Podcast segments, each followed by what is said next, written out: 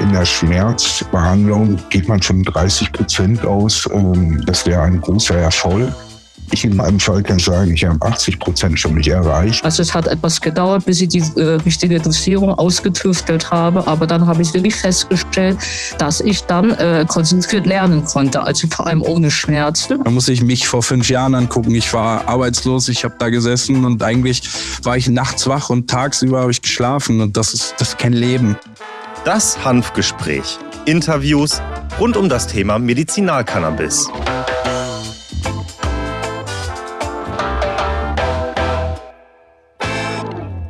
Hallo und herzlich willkommen zu einer weiteren Folge des VCA Podcast Das Hanfgespräch.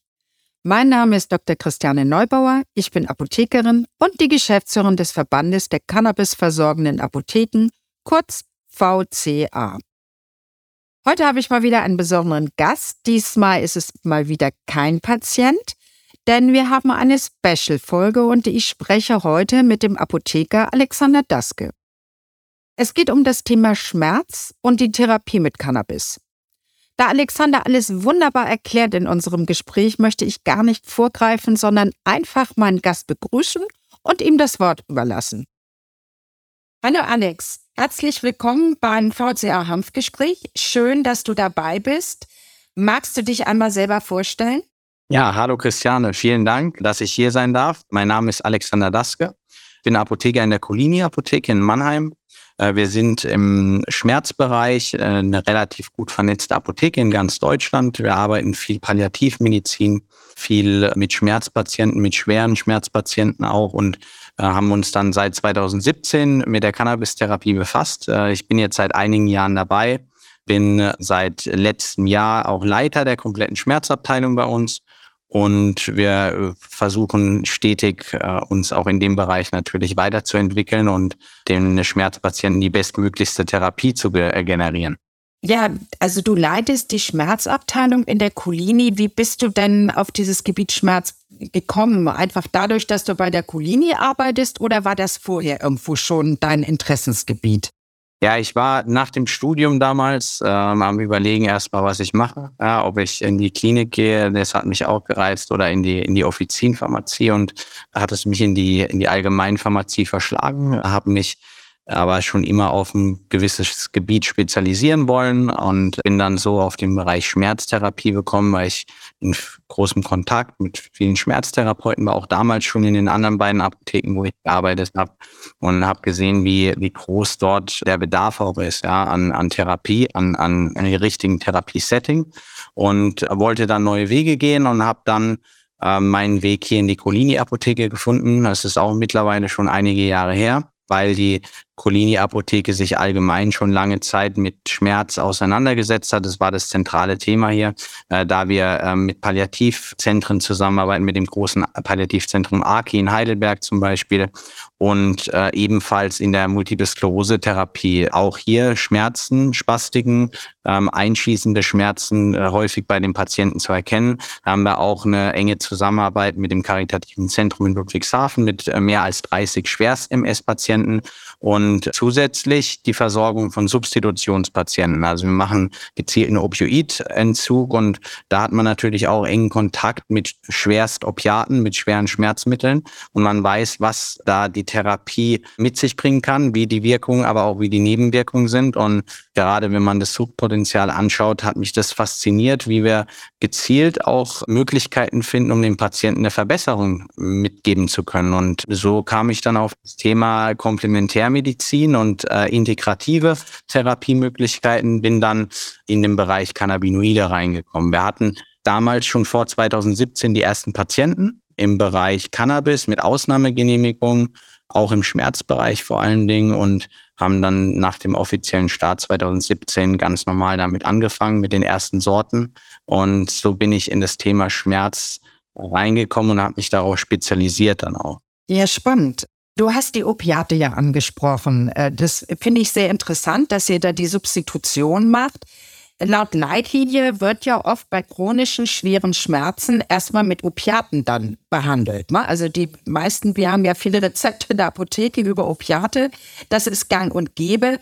Äh, kannst du uns einmal kurz den Unterschied erläutern zwischen einer Opiattherapie bei chronischen Schmerzen oder überhaupt einer Leitlinientherapie, wie es ja heute noch an den Leitlinien verankert ist, im Gegensatz zu einer Therapie mit Cannabis? Ja, also gerade in der Schmerztherapie, aber auch in anderen Indikationsfeldern ist es äh, primär erstmal so, dass die Leitlinie abgearbeitet wird. Der Arzt fängt je nach äh, Indikationsstellung und je nach Symptomatik dann an, meistens im, im ersten Stufenbereich mit den NSAIDs, geht dann natürlich in den Stufenschemata weiter hoch, in die Schwachopiate und dann auch in die schwerste Opiate.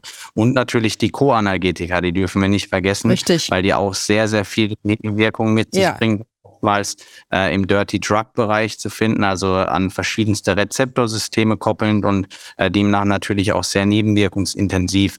Also da haben wir zum einen die Trizyklika, also die Amitriptyline oder wir haben äh, Trimipramin. Wir haben oftmals halt bei diesen Medikamentengruppen, äh, bei neuropathischen Schmerzen vor allen Dingen eingesetzt, aber auch teilweise bei Fibromyalgie eine Untereinteilung der, der Schmerzsymptomatik, ja, wo man ganz, ganz schwierig auch behandeln kann, ähm, wie wir es in der Praxis erkennen. Die Trizyklika, dann haben wir die Calciumkanalblocker, Pregabalin und Gabapentine. Äh, wir haben Antiepileptika, die wir im Schmerzbereich, vor allem im neuropathischen Schmerzbereich einsetzen, wie Carbamazepin oder auch dann in gewisser Form ähm, ja Co-Analgetika im Bereich Antipsychotika. Das heißt, da geht man dann eher dann auf die äh, Quetiapine und so weiter, aber die setzt man eher weniger noch ein. Wir sind dann eher im serotoninären Bereich, also Venlafaxin, Ulautin, äh, Trizyklika, Amitriptyl, Imipram und äh, dann haben wir noch äh, die Gabapentin und Pregabalin. Die nehmen dann so, also so ein chronischer Schmerzpatient nimmt dann so drei bis vier Medikationen ein. Genau, also je nach, je nach Indikationsstellung muss man dann halt schauen. Wenn wir jetzt einen, einen reinen chronischen Schmerz haben, wird relativ selten mit Co-Analgetikern behandelt. Aber wenn wir halt speziellere Schmerzsymptomatiken haben, das heißt, wir sprechen von CRPS-Syndrom, komplexes regionales Schmerzsyndrom, einen neuropathischen Schmerz, äh, sei es äh, von einer unterschiedlichen Primärindikation, also äh, von der Postzosterneuralgie oder aber auch ein neuropathischer Schmerz von einer Multiple Sklerose-Erkrankung, dann geht man häufig halt mit Medikamenten wie den Calciumkanalblockern oder halt den Trizyklikern an den Patienten oder im Bereich Fibromyalgie ein ganz spannendes Thema, auch im Cannabis. Da wird halt primär erstmal, weil es sich ganz, ganz stark auf dieser schmerzableitenden ähm, Bahnen spezialisiert, ähm, mit den Calciumkanal-Antagonisten und natürlich auch mit den Trizyklikern behandelt. Und da sehen wir ganz großes Nebenwirkungspotenzial und auch ganz wichtig, ein großes Toleranzpotenzial. Ah, ja. Das ist ein ganz, ganz spannendes Thema, wo wir ähm, in der Apotheke oft zu kämpfen haben, gerade mit psychotrop wirksamen Substanzen, weil die Patienten einfach sehr, sehr hohe Dosierungen irgendwann benötigen. Ja. Und natürlich auch korrelierend sehr, sehr hohe Nebenwirkungen. Und wenn wir von chronischen Schmerzen sprechen, wie du äh, gerade schon angedeutet hast, dann sind wir halt eher im Opioidbereich, ganz klar. Ähm, Im Opioidbereich erst die Schwachopioide Tilidin und Tramadol und dann im Stufenbereich dann die Starkopioide. Und da muss man natürlich wirklich sagen, da haben wir oftmals Oxycodon und Hydromorphone ähm, in der klassischen Schmerztherapie. Und ähm, wenn man sich die Profile anschaut hinsichtlich Nierenakkumulation von Oxycodon, aber auch über die Zytochrome, den Metabolismus, was es für Interaktionspotenzial haben kann, ähm, haben wir da schon sehr, sehr starke arzneimittelbezogene Probleme, die wir sehen. Ja, und, und Ja. äh, muss man schon sagen, da war ich immer der Meinung, es muss Wege geben, wie wir gezielt Leitlinientherapeutika einsparen können oder dem Patienten zumindest in der Kombinationsbehandlung, also in der Add-on-Therapie, eine Möglichkeit schaffen, unter den Nebenwirkungen, die er unter den Leitlinientherapeutikern erhält, eine bessere Lebensqualität zu erhalten. Und, und, Genau, da kommt Cannabis ins Spiel jetzt, ne? und da kommt Cannabis ins Spiel, genau. Ja. Ja, und das sehen wir teilweise immer noch viel zu wenig. Ich meine, wenn man sich die Studienlage anschaut, muss man auch ganz klar differenzieren. Es gibt unterschiedlichste Studienergebnisse zur Reduktion von Opioiden unter Cannabinoiden. Es gibt Studien, die ähm, sagen, es ist nicht möglich. Es gibt aber auch viele Studien, ähm, vor allen Dingen Kohortenstudien, wie wir, äh, wie wir sie im Cannabisbereich in der Vielzahl vorliegen haben, die halt ganz, ganz eindeutig die Reduktion der Opioide erkennen können. Und äh, aus der Praxiserfahrung jetzt von mehreren Jahren heraus kann ich auf jeden Fall sagen, dass wir nicht unbedingt eine enorm große Reduktion der Dosis erzielen können bei Cannabinoiden, äh, bei Opioiden, aber wir können die Toleranzwirkung von Opioiden herabsetzen. Und Ach, das, das ist interessant. Ein ganz wichtiger Punkt, ja. den wir in der immer wieder erfahren, die Patienten reagieren unter einer Kombinationstherapie von Opioiden und Cannabinoiden viel sensibler auf das Opioid als in Begleitung, als, als Immunotherapie. Okay. Das ist ein Punkt, wo man sagen muss, das ist auch pharmakologisch erklärbar ist ein komplexerer Mechanismus, der dahinter steckt. Aber er ist super interessant, weil wenn man sich dieses Konzept anschaut, dann kann man auch erkennen, warum es wichtig ist, in Zukunft zum Beispiel ein Cannabinoid, das Add-on zu einem Hydromorphon oder ein Oxycodon einzusetzen, weil wir zwangsläufig irgendwann doch eine Dosisreduktion erzielen können vom Oxycodon. Ja.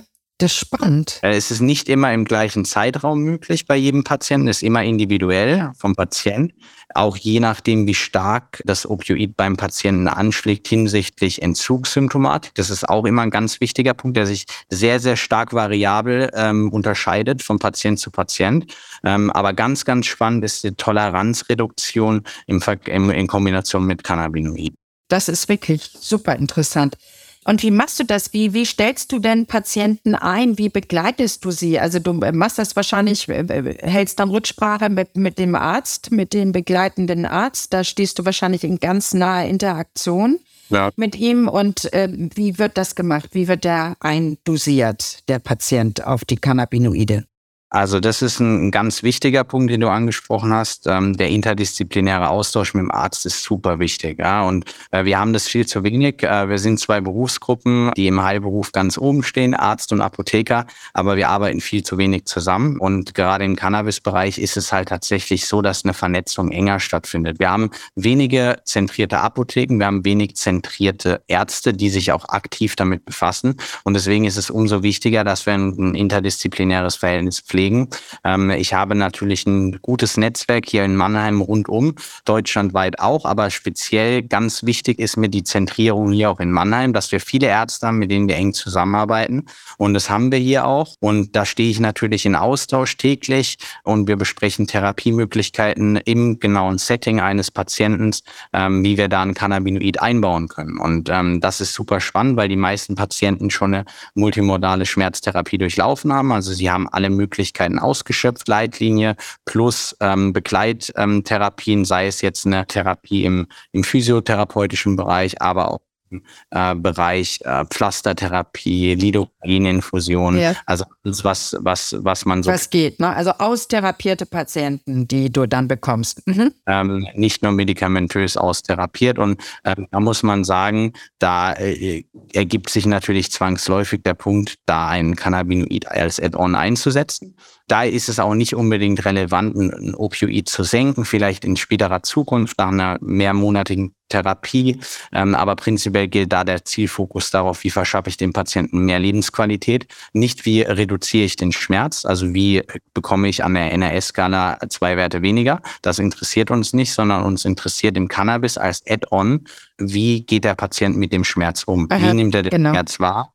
Wie sensibel geht er mit dem Schmerz. Diese berühmte Abschirmung, ne? dass man so ein Stück weit abgeschirmt wird von dem Schmerzempfinden. Ne? Ganz, ja. ganz wichtig, weil gerade bei neuropathischen Schmerzen für mich die wichtigste und, und äh, essentiellste Indikationsgruppe einer, einer Cannabis-Therapie, weil wir einfach im neuropathischen Schmerzbereich ganz, ganz schlechte Erfolge haben mit Opioiden, ganz, ganz schlechte Erfolge auch mit Adjuvanz-Coanalgetikern. Und da haben wir halt bei Cannabinoiden nicht nur aufgrund der bekannten Wirkung auf die Schmerzwahrnehmung, auf die schmerzableitenden Bahnen, auf die hemmenden Bahnen, ähm, sondern auch auf diese Wirkung ubiquitär auf alle verschiedensten Neurotransmittersysteme im Körper auch eine Möglichkeit, da gezielt einkaufen zu können. Und äh, da muss man sagen, das ist spannend, wenn wir solche Möglichkeiten haben in der End-On und so stellen wir den Patienten dann gemeinsam ein. Äh, wir gehen nach dem klassischen Schema vor. Das heißt, wir unterscheiden den Patientenstatus, ob ein Patient Cannabis nativ ist oder Cannabis erfahren. Wir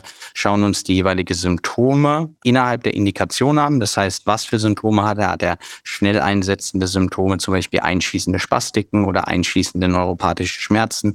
Hat er ähm, unkontrollierte Muskelbewegungen, Muskelschmerzen, also Myalgien?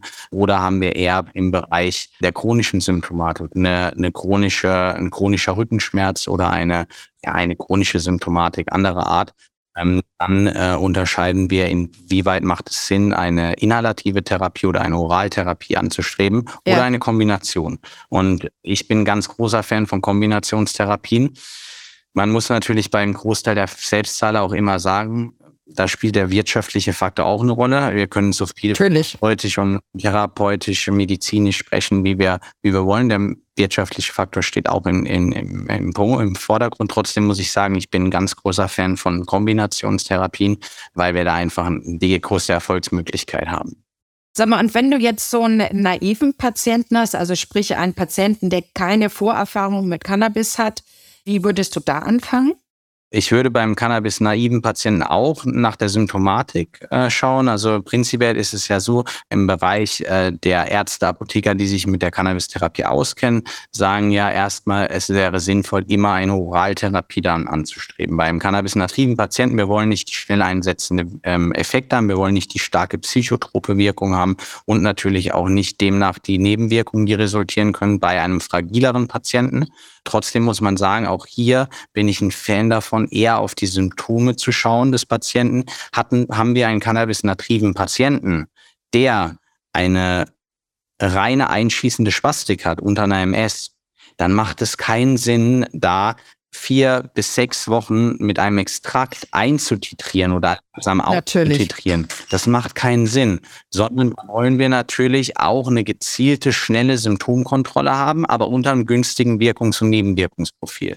Da gehe ich dann so vor, dass wir eine inhalative Therapie in Erwägung ziehen, diese aber im Microdosing-Bereich starten. Und das muss man wirklich dann so auch strikt fortführen und im mit dem Arzt, dass der Patient wirklich nur ganz, ganz geringe Mengen an THC am Anfang ausprobiert und dann schaut, wie verträgt er es, wie geht er damit um.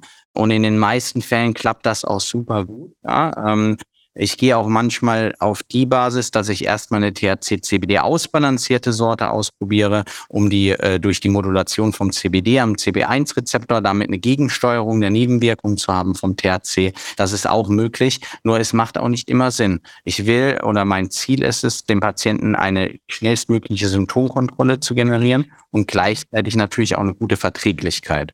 Und so ist mein Ansatz. Also ich würde es einmal beziffern, vielleicht in drei Stufen. Äh, Standard beim cannabis-nativen Patienten wäre der, der Start mit einer Oraltherapie aufgrund der wenigeren Nebenwirkungen und aufgrund der langsam eintretenden Depot-Effekte, äh, ähm, die resultieren. Im zweiten Fall, je nach Symptom, wenn der Patient eine einschießende Symptomatik hat, würde ich eher eine THC-dominante Blüte empfehlen, die aber im Microdosing-Prozess eintitriert wird. Und bei einem Patienten, der zum Beispiel unter beiden Symptomen leidet, das heißt unter einer chronischen wie auch unter einer ähm, schnell einsetzenden Wirkung, würde ich ihn in den ersten Wochen erstmal mit einer THC-CBD ausbalancierten Sorte auf Grundbasis, nämlich mit einem Extrakt, eindosieren und dann zusätzlich noch eine schwache THC-dominante Blüte für die einschießenden Schmerzen nehmen. Ähm, ein neuer Punkt, den ich seit letztes Jahr in der Möglichkeit ähm, in meinem Portfolio habe, ist die Kapselrezeptur, ähm, die ich ähm, selber produziert habe letztes Jahr, ähm, indem ich die Vollspektrum-Extrakte selber verkapselt habe. Spannend. Da bin ich auch im engen Austausch mit den äh, verschiedenen Schmerztherapeuten hier weil wir da eine ganz große Chance sehen in der besseren Compliance des Patienten und natürlich auch in einer einfachen Einnahme und besseren Verträglichkeit. Da würde ich so vorgehen, dass wir in den ersten zwei bis drei Wochen erstmal einen normalen Extrakt nehmen, weil wir einen Extrakt durch die individuelle Tropfendosierung besser zur Eintitration nutzen können als eine feste ja. Gebundene Dosierung innerhalb einer Kapsel. Dann wird er langsam eintitriert mit den Tropfen. Und nach drei Wochen, wenn er eine dosisstabile Phase entwickelt hat, dann stellen wir den Patienten um von einem Oralextrakt auf die oral einnehmbaren ähm, Vollspektrumkapseln. Und dann kann er dort seine Dosis ganz konstant fortführen mit der Kapseldosierung, relativ gut verträglich und natürlich vor allen Dingen eins, ganz einfach in der Anwendung. Super, also spannend. Cannabis in der Medizin sind ja immer Rezepturen. Gibt es noch andere besondere Rezepturen, die ihr herstellt in der Colini-Apotheke? Ich finde das Thema Rezepturen, Darreichungsformen, neue Drug Delivery Systeme ganz, ganz essentiell für, für uns Medi äh, Pharmazeuten, aber auch für die Mediziner. Warum? Die Cannabis-Therapie bietet uns viele Möglichkeiten. Wir können ähm, sehr viele Patienten ähm, als Add-on-Therapie eine Möglichkeit der Lebensqualitätsverbesserung bringen. Und trotzdem muss man sagen, die politischen Ereignisse, die jetzt anstehen, der GBA, die neue Arzneimittelrichtlinie, deutet auf größere Probleme und Sorgen, die wir uns machen. Absolut. Ja. Wir haben gerade im inhalativen Bereich eine Darreichungsform, die wir so nicht kennen. Wir haben eine super, ja. super spannende Darreichungsform. Wir haben inhalative, direkt einsetzende Effekte, die resultieren. Ja. Und wir haben damit natürlich auch die Möglichkeit, dem Patienten ein schnell wirksames Produkt zu generieren. Das haben ja. wir mit keiner anderen Darreichungsform im Cannabis-Bereich. Nee, Trotzdem genau. müssen wir sagen, wir müssen in Zukunft Wege der neuartigen Darreichungsform finden, um den Patienten auch in Zukunft medizinisch adäquat zu therapieren. Absolut, Und ja. Wir befassen uns ähm, natürlich mit Depotarzneiformen erstmal, ähm, wo der Wirkstoff nicht schnell anflutet, wo wir kein hohes Abhängigkeitspotenzial bei bestimmten Patientengruppen aufweisen, auch bei ähm, affektiveren Patienten, die halt dazu neigen, ähm, eine Abhängigkeit zu entwickeln, haben wir bei Depotarzneimitteln nicht. Da haben wir im Fokus aktuell die Kapseln, ganz klar, die wir letztes Jahr auf den Markt gebracht haben, aber in Zukunft natürlich auch Darreichungsformen wie Tabletten transdermale Systeme, das heißt ein Matrixpflaster auf THC-Basis. Wir haben eine stark lipophile Substanz mit THC, die wir nochmals mit einem Penetrationsvermittler verarbeiten müssten, damit er durch die oberste Striatumschicht hindurchkommt. Aber das wird möglich sein in einer galenischen Zubereitung. Und dann hätten wir die Möglichkeit, da super Alternativen zu finden zu den bisherigen Oralextrakten. Auch äh, im Bereich der den Wirkstoffen würde ich sagen, mittelschnell freisetzenden Darreichungsformen wie die oromukosalen Darreichungsformen sollten wir uns weiterentwickeln im Spraybereich, im Vollspektrum-Spraybereich. Absolut, Dann ja. auch im Nasenspray-Bereich können wir uns an den Fentanyl-Nasensprays orientieren, um da eine passende Darreichungsform zu entwickeln. Und natürlich auch für speziellere Patientengruppen, wo man sagen muss, das wird keine ubiquitär angewendete Darreichungsform, die im Bereich der Blüten oder der Extrakte geht, aber die trotzdem interessant sein kann für speziellere, aber sehr interessante Darreichungsindikationsfelder äh, wie die Endometriose oder wie Erkrankungen des Darms, das heißt chronisch entzündliche Darmerkrankungen, ja, wie Morbid Colitis, Divertikelentwicklung und da zum Beispiel die Suppositorien, ganz, ganz klar, äh, Rektalsuppositorien auf THC und CBD-Basis und natürlich auch Vaginalsuppositorien, die wir aufgrund ähm, der lokalen, aber auch teils systemischen einsetzenden Effekte dann auch nutzen können, um zum Beispiel Endometriose-Herde zu behandeln. Das wären Darreichungsformen, an denen wir stark arbeiten. Ein Ziel für mich dieses Jahr, und das ist das zentrale Ziel, sind die inhalierbaren Extrakte weil die inhalierbaren Extrakte sind meiner Meinung nach die größte Chance, ähm, eine durchgehende Patientenversorgung auch äh, unabhängig eines GBA-Urteils in Zukunft zu generieren. Wir brauchen die Pharmakogenetik der Inhalation, wir benötigen sie. Wir haben die Chance, dadurch, dass inhalierbare Konzentrate und Extrakte unter den Kostenantrag der Extrakte fallen, eine Möglichkeit zu schaffen, den Patienten die weiterhin beide pharmakokinetischen Darreichungsformen zu generieren. Und das ist ganz, ganz essentiell ähm, für mich. Und deswegen ist das Thema inhalative Vollspektrum-Extrakte eins meiner zentralen Punkte und Ansätze. Super, ja, also das, äh, da sprichst du mir aus dem Herzen. Wir brauchen einfach inhalative Alternativen zur Blüte weil das wird irgendwann mal zum Problem werden für die Patienten leider. Ich möchte jetzt mal auf ein ganz anderes Thema eingehen. Äh, ihr betreut ja auch Palliativpatienten. Worauf muss man da besonders achten, wenn man dann mit Cannabis therapiert oder worum geht es da in der äh, Palliativmedizin? In der Palliativmedizin haben wir einen ganz, ganz speziellen Ansatz. Also da befassen wir uns weniger mit einer gezielten Behandlung eines Symptoms oder zwei Symptome, sondern da behandeln wir tatsächlich eine Matrix aus Symptomen. Und, und das ist ein ganz, ganz spannender Punkt, den ich im täglichen Gespräch auch mit den Palliativzentren führe, mit denen wir zusammenarbeiten. Denn die Patienten leiden nicht nur unter äh, Schmerzen, sondern diese leiden unter Schlafstörungen, sie leiden unter psychiatrischen Erkrankungen, das heißt eine Belastungsstörung, eine Angststörung, also die aufgrund des psychoonkologischen Effektes beispielsweise oftmals im oh. Kreativbereich entsteht. Absolut ähm, also, richtig. Wenn wir da ähm, von einer Matrix sprechen, würde ich auch immer das äh, Triangelsystem, nämlich das biopsychosoziale System mit an, ansprechen, gerade im Palliativbereich, weil wir hier halt ganz, ganz klar diese enge Vernetzung haben zwischen der Komponente, die auf der physiologischen Ebene stattfindet. Das heißt, wir haben Schmerzen, wir haben Schlafstörungen, wir haben auch neuropathische ähm, Schmerzen, wir haben Spastiken, Muskelkrämpfe, wir haben Übelkeit, Erbrechen, wir haben Appetitlosigkeit, also Anorexien, die auch dann zu einer Kachexie ähm, übergehen bei den meisten Patienten. Und wir haben aber auch den Bereich wie geht der Patient mit dem Schmerz um? Das heißt, wie verarbeitet er es? Wie verarbeitet er erstmal die Diagnose? Er ist Palliativpatient. Das heißt, er hat irgendwann, Palliativ heißt ja nicht, er ist morgen tot. Ja, es ist, das wäre ein präfinaler Palliativpatient. Wir sprechen von Palliativpatienten auch, die über mehrere Jahre palliativ sind. Aber wie geht der Patient damit um, zu wissen, er hat diese Diagnose und wie verarbeitet er die? Und da resultieren halt häufig auch soziale Probleme, Natürlich. aber auch psychische Probleme im Bereich der Depression und im Bereich der Angststörung. Und da ist es ganz, ganz zentral zu schauen, wie können wir mit Cannabinoiden ansetzen? Und so gehen wir auch meistens beim Palliativpatienten vor. Wie können wir Cannabis optimal einbinden in die Therapie des Arztes? Und das ist ein ganz, ganz wichtiger, äh, wichtiger Punkt im Therapiemanagement eines Palliativpatienten. Ne? Weil wir nicht einfach sagen, so, wir nehmen jetzt mal hier Cannabis, wir schießen das Cannabis mal rein jetzt dem Patienten, was ja oft gesagt wird, beim Palliativ ist alles erlaubt. Das stimmt, wenn wir vom Bereich Dosis sprechen. Wir müssen nicht einen vierwöchigen Dosis-Eintitrationsprozess beim Palliativpatienten vorgehen. Aber wir sollten trotzdem im Therapiesetting überlegen, was ist das bestmöglichste Cannabinoid und welche Zusammensetzung ist am besten möglich für die jeweilige Symptommatrix. Weil jeder Palliativpatient hat auch eine andere Symptommatrix. Manche haben mehr Übelkeit, manche haben mehr Erbrechen, manche haben aber auch, auch mehr im Bereich der Schmerzen, ähm, der neuropathischen Schmerzen und der chronischen Schmerzen und manche leiden enorm unter den Nebenwirkungen von Opioiden, die sie ja in sehr, sehr hohen Dosierungen bekommen.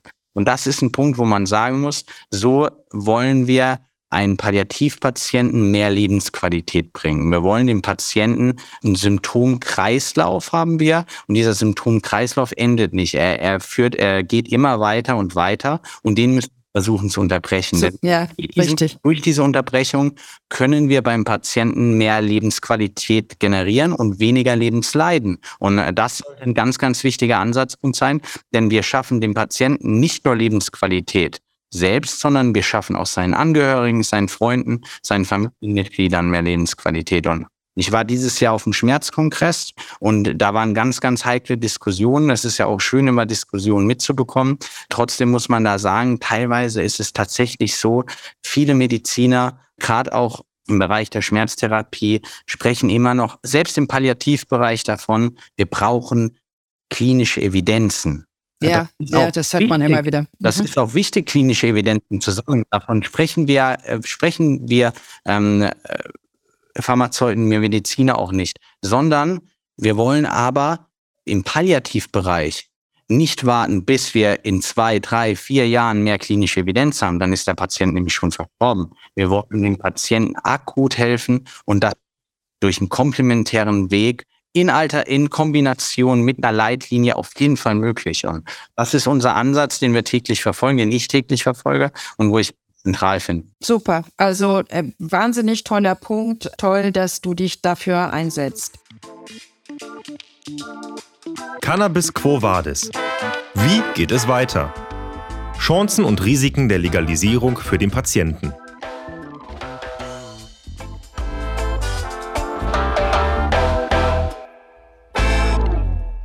Ganz anderes Thema und zwar zum Thema Legalisierung möchte ich jetzt einmal noch mal kurz kommen. Wie siehst du denn die Meinung? Es gibt ja so einige Cannabis-Enthusiasten, die von sich selber behaupten, dass sie viel besser Patienten beraten könnten, weil sie ja sehr viel Erfahrung haben mit Cannabis, als zum Beispiel Ärzte oder Apotheker. Und äh, das höre ich tatsächlich leider immer mal wieder, dass, äh, solche Meinungen. Und deshalb würde mich mal interessieren, wie stehst du denn zu diesem Thema dieser Cannabis-Enthusiasten? sehe ich als ganz schwierig an. Also es ist ein, ein ganz heikles Thema, ähm, auch der ganze Legalisierungsprozess jetzt. Wir haben einerseits die Seite rund um den Entkriminalisierungsprozess, Entstigmatisierung, Enttabuisierung. Das ist alles in Ordnung. Wir wollen Jugendschutz, wir wollen Prävention. Aha. Aber der, der andere Punkt ist, und der kommt mir ein bisschen zu kurz aktuell, wie können wir sicherstellen, dass Genusscannabis, was ja auch pharmakologisch wirksam ist, Aha. sicher an den Patienten beziehungsweise dann an den Konsumenten geht. Und das ist ein Punkt, der bisher noch viel zu kurz kommt, denn ich, ich bin nicht der Meinung, jetzt schlecht zu reden, die Ausbildung zum Sachverständigen für Cannabis oder die, die Ausbildung zu den zertifizierten Cannabisberatern. Das ist alles gut und das ist alles wichtig, dass es sowas gibt. Ähm, äh, und, und das finde ich auch schön, dass sich da Patienten, aber auch, auch, auch andere Personen dafür interessieren. Trotzdem ist es ein Unterschied. Wir dürfen nie vergessen, wir sprechen ja in der Cannabis-Therapie nicht nur über das Cannabinoid selbst, man kann alles wissen über das Cannabis selbst, aber wir müssen uns natürlich auch mit den Erkrankungsbildern auskennen. Wir genau. müssen uns mit den anderen, mit den Leitlinientherapeutikern auskennen. Das heißt, genau. wir müssen natürlich ein Fachwissen aufbringen, was nicht nur im Bereich der Cannabis-Therapie basiert. Das heißt, was für eine Genetik haben wir, was für ein Terpinprofil, wie können wir Terpine und Cannabinoide zusammensetzen. Das ist der eine Punkt, der sagt, wie beraten wir einen Patienten. Aber es ist natürlich auch wichtig zu wissen, was für eine Begleitmedikation bekommt der Patient? Wo haben wir Möglichkeiten der Interaktion? Haben wir einen Herz-Kreislauf-Patienten? Was muss man da beachten? Wie wirkt Cannabis? Wie wirkt es, wirkt es, wie wirkt es auf den Sympathikus, auf den Parasympathikus? Was hat es für Einflussmöglichkeiten? Und das können wir als Laien ganz, ganz schwierig erlernen. Ja, da müssen wir nicht umsonst gibt es ein Medizinstudium und ein Pharmaziestudium, weil genau da lernt man sowas, ja, ähm, eine pathophysiologische Definitiv, ja, absolut. Und äh, deswegen müssen wir da enorm vorsichtig sein. Und da seid ihr ja auch dran in der, im politischen Bereich. Da bin ich überzeugt von, da natürlich auch einen ganz, ganz klaren Punkt zu setzen. Heißt nicht, dass es zwangsläufig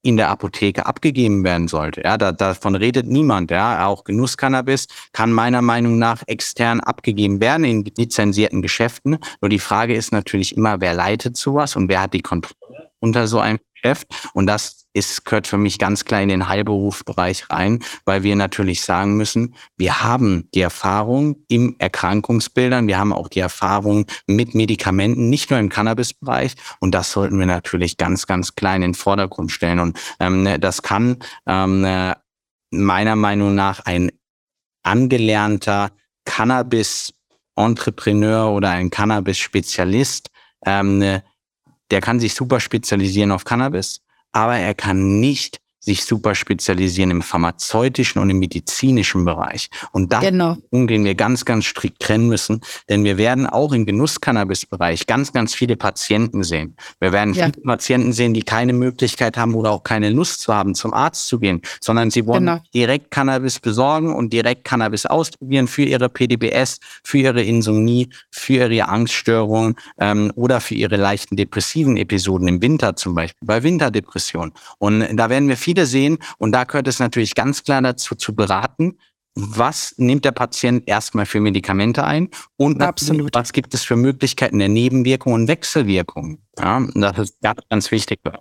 Also da äh, sind wir absolut einer Meinung, Patienten oder wenn jemand therapeutisch mit Cannabis arbeiten möchte, als Kunde oder als Patient, der gehört ganz klar in die Apotheke, ganz klar mit der Beratung, mit dem Interaktionscheck und gehört dann nicht in einen äh, Lizenzshop, ne, wo wir angelernte Fachkräfte haben. Ja, aber die, äh, wir brauchen da wirklich eine klare Fachmeinung des Pharmazeuten, ob das möglich ist und wenn, welche Konzentration. Super. Ja, Mensch, danke Alex äh, für dieses wirklich super interessante und sehr ausführliche Gespräch. Du hast wirklich solche Ahnung, dass es eine Freude, dir zuzuhören. Du hast uns einen super Einblick gegeben in die Aufgaben in der Apotheke eines Apothekers, Versorgung von Patienten, was die Apotheke da alles leistet, äh, was der Apotheker leistet, die Apothekerin. Also ganz toll. Jetzt habe ich noch eine letzte provokante Frage an dich. Die Frage stelle ich ja immer so am Ende, weil viele denken leider, dass Patienten Kiffer auf Rezept sind. Wie stehst du denn dazu? Sind Patienten Kiffer auf Rezept, gerade wenn sie mit Blüten therapieren müssen? Das höre ich natürlich auch immer wieder. Mittlerweile muss man sagen, weniger als früher. Also dieser Entstigmatisierungsprozess hat schon eingesetzt. Ja, also er ist noch nicht äh, perfekt, aber er hat eingesetzt. Trotzdem muss man das ganz klar trennen. Und das sage ich immer wieder. Kiffen ist Genuss. Ja, Kiffen ist Genuss. Genau. Äh, wir wollen high werden. Ja, das ist Kiffen. Ja, und, und genau. wir wollen vielleicht auch vergessen, Stress abbauen und, und so weiter. Das ist alles gut ähm, und, und ist auch, auch legitim.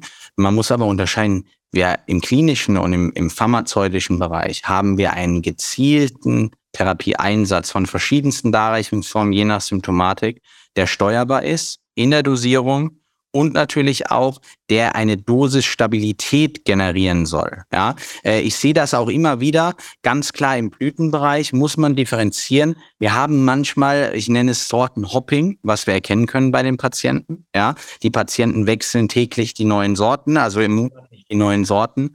Ähm, äh, das ist medizinisch gesehen nicht immer 100% korrekt. Ja, wir wollen eigentlich eine Dosis stabile Phase mit einer Sorte, die dem Patienten pharmakologisch hervorragend einen, einen, therapeutischen Effekt generieren kann oder einer guten Verträglichkeit.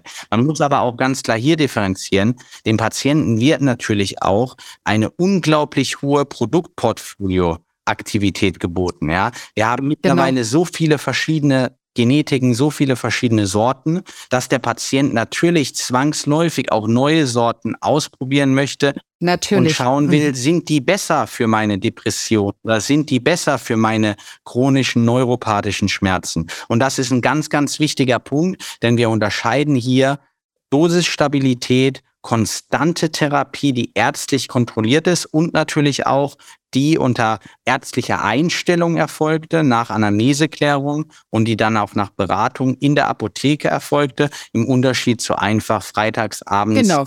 Ne, ich genieße mal meinen Joint, äh, genau, um, um mit Joint genießen und damit den Stress abzubauen und high zu werden. Und äh, das müssen wir ganz klar unterscheiden. Und äh, mittlerweile finde ich, äh, haben wir da schon einen guten Weg erzielen können. Ja, noch nicht breitflächig, aber wir haben eine Verbesserung auf jeden Fall. Vor allen Dingen äh, nicht unbedingt in den ersten Jahren. Das ist interessant. Seit 2017, ich würde sagen, die ersten vier Jahre war es super, super stigmatisiert. Ja, ähm, Absolut. Mhm. Mittlerweile haben wir diesen Wechsel und diesen Gedankenwechsel seit ungefähr, würde ich sagen, einem Dreivierteljahr, seit diese Legalisierungsdebatte aufgekommen ist. Ja. Ähm, ist es natürlich auch so, dass wir das beäugen eher und, und schauen, was haben wir da überhaupt? Und andere Leute setzen sich mehr damit auseinander, die vorher vielleicht dann auch ganz kritisch gegenüber eingestellt sind. Und natürlich, man muss sagen, gerade die Patienten die Patienten forschen ja teilweise selber, was kann ich denn noch machen für meine ja. Schmerzen?